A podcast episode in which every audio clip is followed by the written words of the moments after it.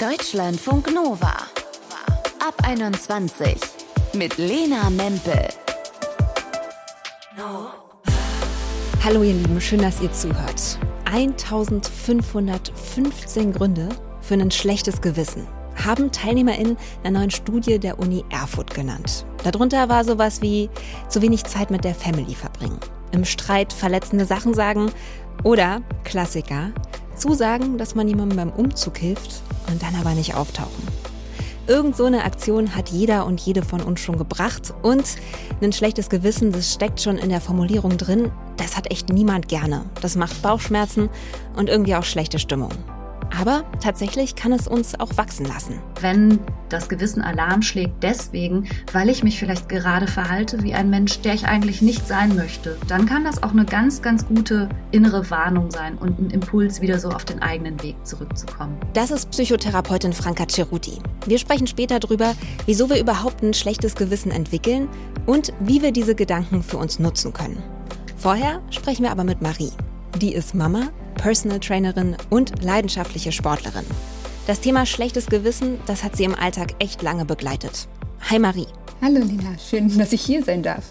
So, ehrliche Runde, Hand aufs Herz. Wann hattest du das letzte Mal ein schlechtes Gewissen? Ich glaube, ich habe ständig schlechtes Gewissen.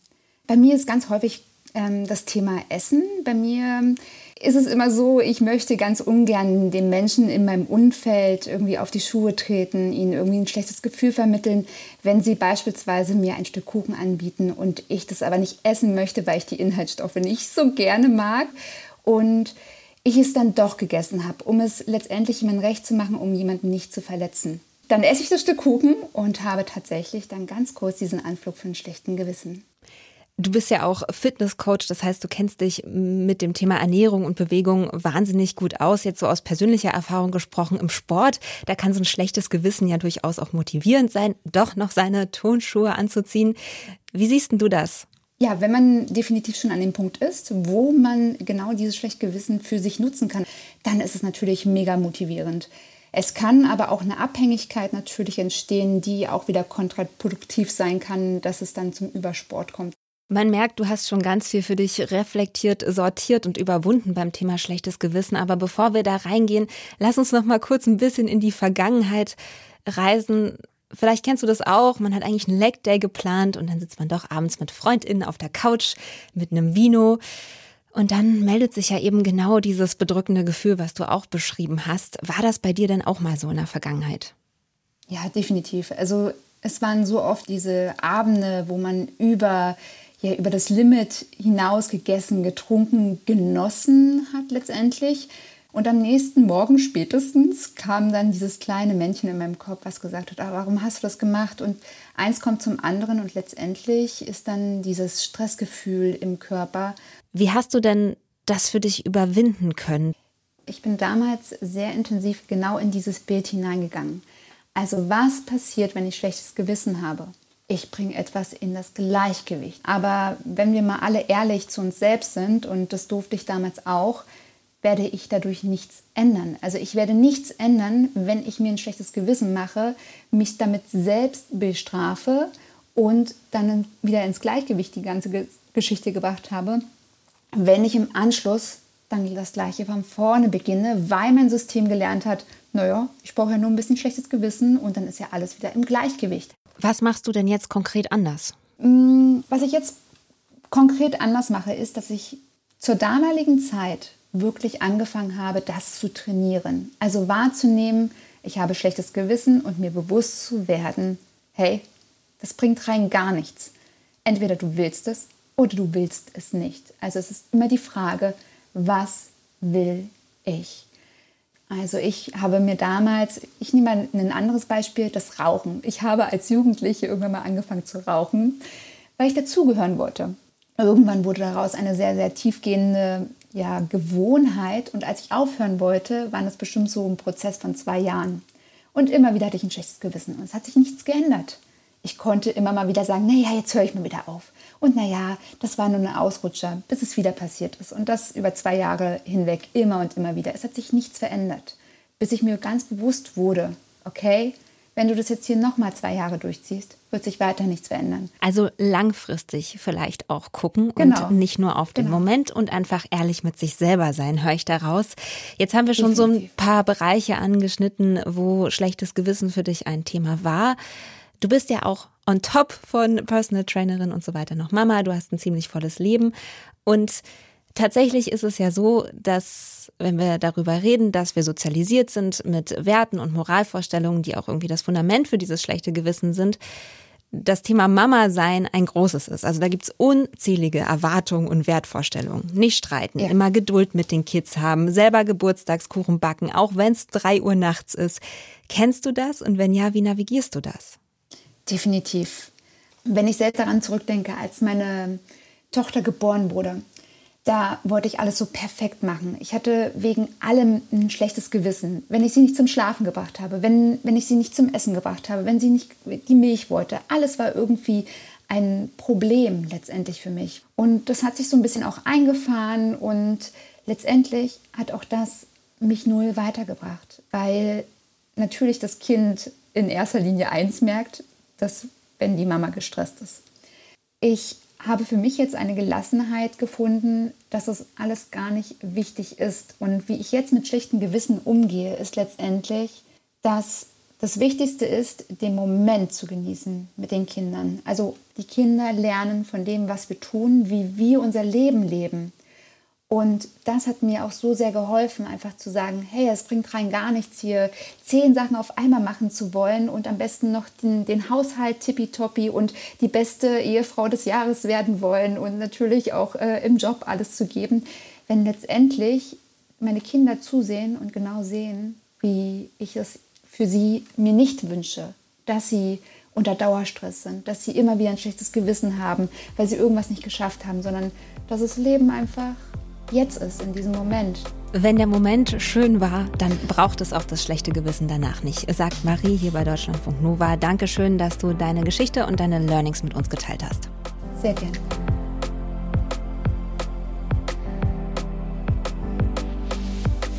Deutschlandfunk Nova. Schon fünfmal geflogen dieses Jahr. Ah, verdammt, Oma hat doch nicht zum Geburtstag angerufen. Oder im Streit dolle übers Ziel hinaus argumentiert, bis einer geheult hat. Und jetzt geht's euch mulmig und mies, manchmal tagelang. Das ist unser schlechtes Gewissen, was sich da meldet. Aber wie entsteht denn dieses Gefühl überhaupt und wie gehen wir damit um? Darüber habe ich mit Franka Ceruti gesprochen. Sie ist Psychotherapeutin. Hallo Franka. Hallo Lena. So unterm Strich, würdest du sagen, ein schlechtes Gewissen ist das eigentlich eine gute Sache? Also eigentlich ist ein Gewissen zu haben sogar eine hervorragende Sache. Also letztlich beinhaltet unser Gewissen ja all das, worauf wir uns zum einen so kollektiv verständigt haben, was in unserer Gesellschaft quasi geht und was nicht geht und was man macht. Und dann beinhaltet das auch noch so ein bisschen unsere eigenen moralischen Vorstellungen oder eben auch das, was wir verinnerlicht haben. Also wenn man so will, warnt uns unser schlechtes Gewissen, wenn wir irgendwie den Rahmen sprengen oder irgendwie aus unseren eigenen Vorstellungen rausfallen. Bevor wir darüber sprechen, ob diese Vorstellungen immer so gut sind, erklär mal kurz rein körperlich, warum haben wir überhaupt dann dieses schlechte Gewissen? Was passiert da in unserem System? Also rein körperlich ist es so, dass es eine, eine Funktion zu sein scheint in unserem Gehirn, die auch deutlich, wenn sie verletzt wird, dazu führt, dass die Menschen gewissenlos und skrupellos werden. Und das lässt darauf schließen, dass es tatsächlich auch evolutionspsychologisch offenbar für unser gemeinschaftliches Zusammenleben eine große Rolle spielt, dass wir sowas haben wie Skrupel und Gewissen, dass wir zu Perspektivübernahme in der Lage sind und dass wir verstehen, wie es anderen geht aufgrund unserer eigenen Handlungen. Und weil das so wichtig ist, wird das dann durch unsere Umwelt und unsere Bezugsperson auch noch verstärkt und uns vorgelebt. Also wir werden schon sehr auf ein gewissenhaftes Verhalten hin erzogen und sind biologisch dafür ausgestattet. Wenn wir darüber reden, dass da bestimmte Moralvorstellungen und Werte eine Rolle spielen, die uns auch anerzogen werden, dann kann man auch darüber nachdenken, ob die denn wirklich unumstößlich sind, ob die uns immer gut tun. Es gibt ja auch Momente, wo so ein schlechtes Gewissen vielleicht zu extrem ist. Also zum Beispiel, wenn wir mal für uns einstehen oder die Prio mal darauf setzen, zu chillen und äh, die Geburtstagstorte zu kaufen, statt sie selber zu backen. Was meinst du dazu? Ja, absolut. Also es gibt auf jeden Fall Menschen, die nehmen das mit dem schlechten Gewissen und auch der eigenen Verantwortung und der Gefühlslage anderer Menschen viel, viel zu ernst. Und das kann bei Menschen sogar so weit gehen, dass sie einen eigenen Schaden oder Nachteil in Kauf nehmen und ihr eigenes Glück auch immer, ja, wenn man so will, in die zweite Reihe stellen. Mhm. Und das würde unter Umständen bedeuten, dass man sich ja sogar aufopfert. Und meiner Beobachtung nach tun das manche Menschen, die eben mit einem stark schlechten Gewissen ausgestattet sind, sogar manchmal ja fast reflexhaft. Die liegen nachts wach und grübeln, was sie alles falsch gemacht haben oder was anders hätte laufen sollen, ganz ohne Anlass, obwohl das niemand aus ihrem Umfeld auch so bewerten würde. Und dann ist das schlechte Gewissen manchmal wie so eine Art negativer Selbstläufer. Das verselbstständigt sich und das kann dann auch richtig viel Leidensdruck auslösen. Wie kann ich denn das für mich herausfinden, ob das bei mir vielleicht zu stark ausgeprägt ist?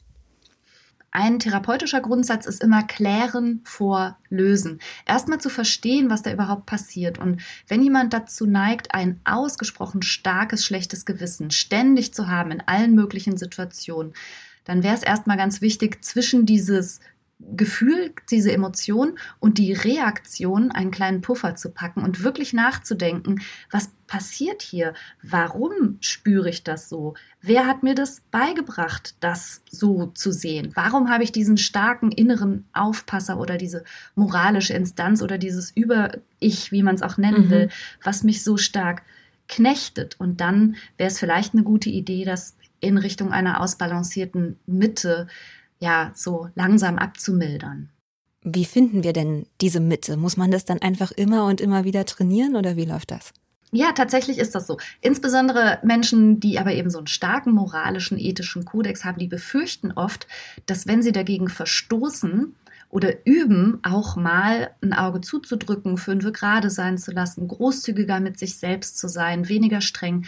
Die befürchten sowas wie, dann werde ich super egoistisch, dann werde ich richtig psychopathisch und gehe über Leichen. Und das ist natürlich überhaupt nicht der Fall, mhm. sondern es geht wirklich um ja, die Baby-Steps mit sich selber ja großzügiger, nachsichtiger zu werden, zu hinterfragen, ob diese schwere moralische Keule, die ich da innerlich schwinge, wirklich jetzt angemessen ist oder nötig. Und das immer wieder zu hinterfragen. Aber auch mal andersrum gefragt, wir haben jetzt über dieses extreme schlechte Gewissen gesprochen, aber so ein gesundes schlechtes Gewissen, kann uns das vielleicht auch motivieren, an uns zu arbeiten und den inneren Schweinehund zu überwinden und vielleicht auch Gewohnheiten abzulegen, die uns einfach nicht gut tun? Ja, total. Also das Gewissen, deshalb sagte ich auch, ist im Grunde eine gute hm, Erfindung oder eine gute Instanz in uns, wenn sie uns darauf hinweist, dass wir gerade gegen eigene Werte verstoßen. Also wenn das Gewissen Alarm schlägt deswegen, weil ich mich vielleicht gerade verhalte wie ein Mensch, der ich eigentlich nicht sein möchte oder gegen einen mir wichtigen Wert von Freundlichkeit, Mitmenschlichkeit oder von mir aus sogar Sportlichkeit oder was auch immer verstoße, genau in solchen Momenten springt auch unser Gewissen an und sagt so, hey, möchtest du das wirklich? Und dann kann das auch eine ganz, ganz gute innere Warnung sein und ein Impuls, wieder so auf den eigenen Weg zurückzukommen. Aber das gilt es eben zu überprüfen. Welche Stimme spricht da gerade in mir und will ich wirklich auf die hören? Absolut, weil manchmal ist unser Gewissenskompass ja auch komplett falsch gepolt. Also durch eine psychische Krankheit zum Beispiel. Sowas wie eine Essstörung oder auch eine Kaufsucht. Und das sind dann Gedankenspiralen, die übersteigen ja ein schlechtes Gewissen bei Weitem. Wie können wir denn da unterscheiden, ob wir Hilfe brauchen? Das ist eine total wichtige und gute und sehr zentrale Frage, weil, wie du schon sagst, das Gewissen ist manchmal so übersteigert oder manchmal auch durch Erkrankungsgeschehen überschattet. Und deshalb sagte ich auch da wirklich immer genau hinzuschauen und sich zu fragen, ist das noch in einem gewissen Rahmen? Das kann man zum Beispiel testen, indem man sich selbst und die eigenen Ansprüche und das eigene Gewissen vergleicht mit dem, wie man es im Umfeld wahrnimmt oder indem man auch das Gespräch sucht und andere Menschen fragt, wie sie das jetzt bewerten würden. Und man darf sich natürlich auch klar machen, dass Gewissen, was in uns jetzt irgendwie Wurzeln geschlagen hat, ist durch unsere Umstände und durch unsere Biografie in uns eingesickert. Und das muss nicht immer nur gut gewesen sein. Da kann auch eine Menge Quatsch dabei sein. Und das darf man alles nach und nach und Schritt für Schritt überprüfen und auch alles über Bord werfen, was einem dann nicht gut tut. Auch ein schlechtes Gewissen lohnt sich zu reflektieren, sagt Psychotherapeutin Franka Cerutti. Dankeschön. Danke auch.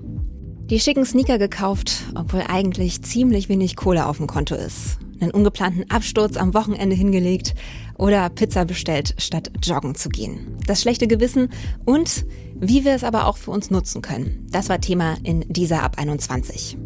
Fakt ist, ein schlechtes Gewissen sagt uns erstmal ganz viel über uns selbst. Werte und Erwartungen, die wir an uns haben. Die Frage ist nur, stehen wir wirklich dahinter, hinter diesen Werten? Oder ist es irgendwann einfach nur so in uns reingesickert durch unser Umfeld? Und wenn ihr das für euch geklärt habt, dann könnt ihr vielleicht freier entscheiden. Genießen, gönnen oder lieber doch in dem Moment diszipliniert sein. Mein Name ist Lena Mempel und wo immer ihr seid, seid auf jeden Fall sanft und gut zu euch. Bis bald. Deutschlandfunk Nova ab 21. Immer Montag bis Freitag auf deutschlandfunknova.de und überall, wo es Podcasts gibt. Deutschlandfunk Nova ab 21.